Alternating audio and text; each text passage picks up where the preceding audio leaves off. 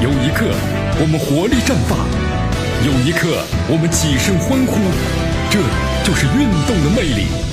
大话体育让您身临赛场，聆听运动带来的精彩。大话体育。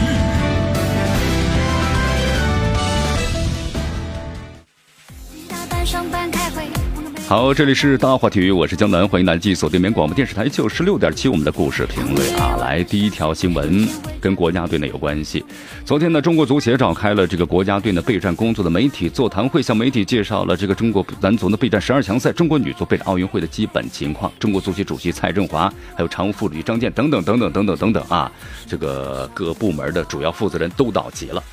呃，在昨天座谈会上啊，咱们首先了解一点，就关于这个十二强赛。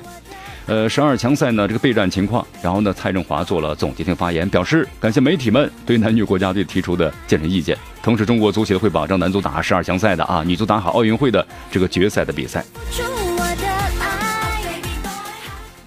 呃，其实有一点嘛，就是咱们媒体们所提出的，尽量呢不去犯错，咱们少犯错，实力水平是另外一回事，是不是？所以都希望男女国家队能打入十二强赛啊，奥运会的契机，还有进一步做好国家队的这个发展。这是咱们现在的当务之急呀！呃，蔡振华呢特别指出了，希望媒体能够引导呢公众，让大家理智面对输赢。主要是我们太期待了，是吧？呃，其实蔡振华最后说了一段话啊，他说我在二零一四年当选的本届足协主席时说过一段话，选择了这条路，就义无反顾的走下去，相信我们的未来一定能够实现的终极目标。那么，即使我不能够和大家一起达到梦想的彼岸，但是我甘愿做这条路上的铺路石。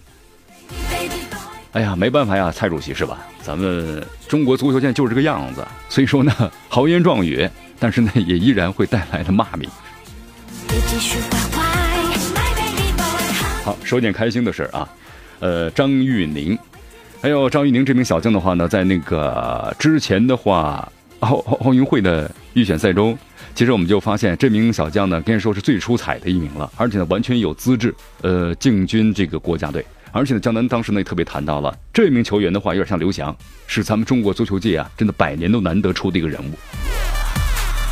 所以说，一个好消息，高洪波的组队方案之中，最新一期的国家队名单之中，张玉宁。入选了啊，其实很正常，就能觉得太正常了。如果他都不选上的话，那这个国家队的这个主教练的话就太没有水准和眼光了。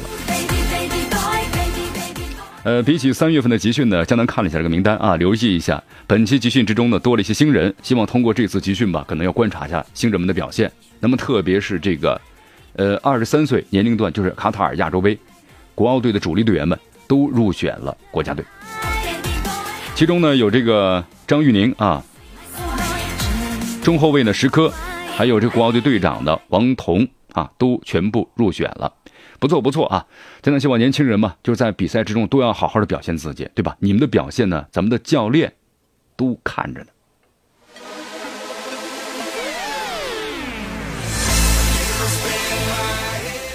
好，这条消息的话呢，后来记者马上就一出来之后呢，马上采访了这个张玉宁的父亲啊，张全成，张全成。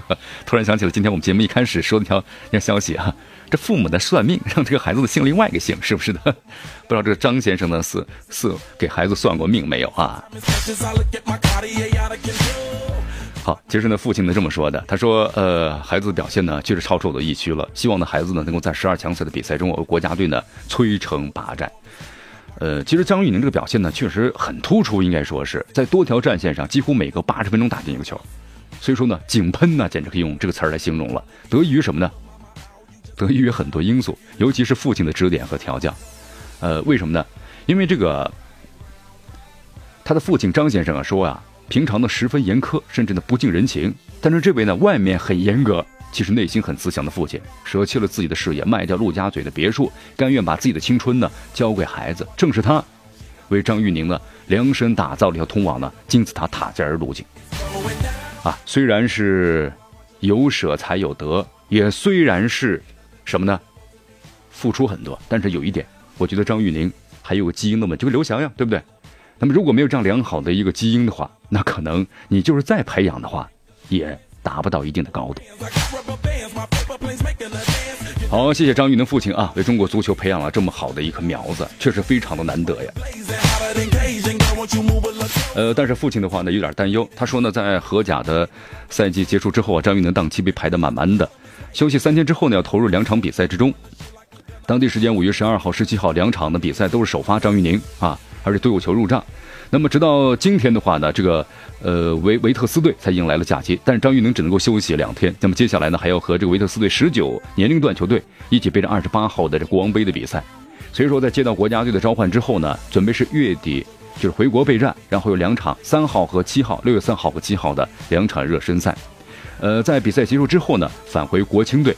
然后六月十五号开始的熊猫杯比赛，六月十九号呢，然后再回到这个维特斯，然后呢，这个比赛，哎呦我的天哪，就是啊，张玉宁呢承载的太多了，所以他的父亲有点担心，孩子带着一副疲劳身体去准备联赛，行不行？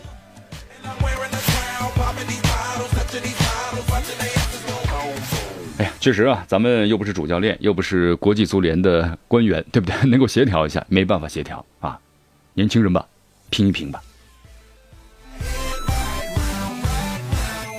好，再来关注一下亚冠啊！亚冠呢，昨天这个鲁能队出场了啊！上海上港嘛，在客场呢是赋予了啊对手是吧？东京 FC，呃，那么现在的话呢，鲁能队出场之后，结果如何呢？可能咱们有的朋友们已经知道了这个答案了，平局一比一。哎呀，所以说这个平局的话呢，球迷们挺不太满意的啊。呃，但是有一点。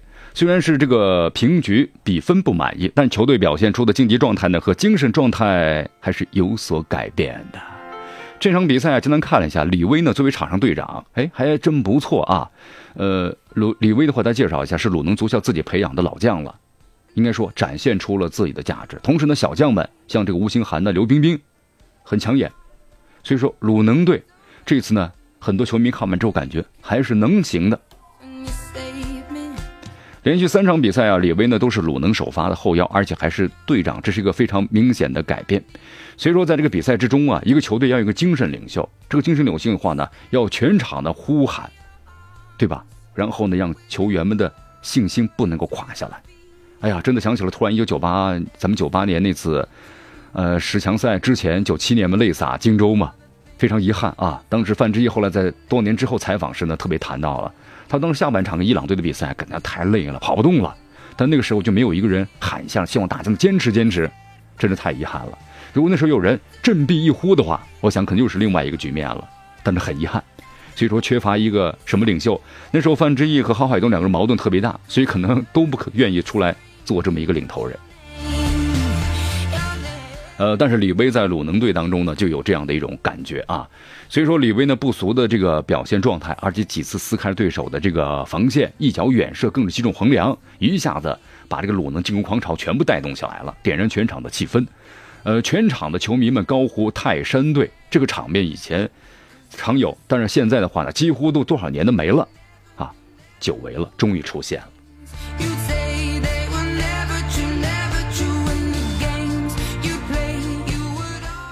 好，在这个比赛之中呢，应该说鲁能队啊，亚冠输不起，终于是平局了，啊，其实呢也错过了很多机会吧，罚点球罚失了，还有错过空门击中门框，所以说在这个比赛之中呢，感觉好像幸运女神呢和这个鲁能队呢玩起了决裂啊。不过呢，曼诺表示球员们的表现我非常的满意。好的，朋友们，今天节目到此结束，我是江南，咱们明天见。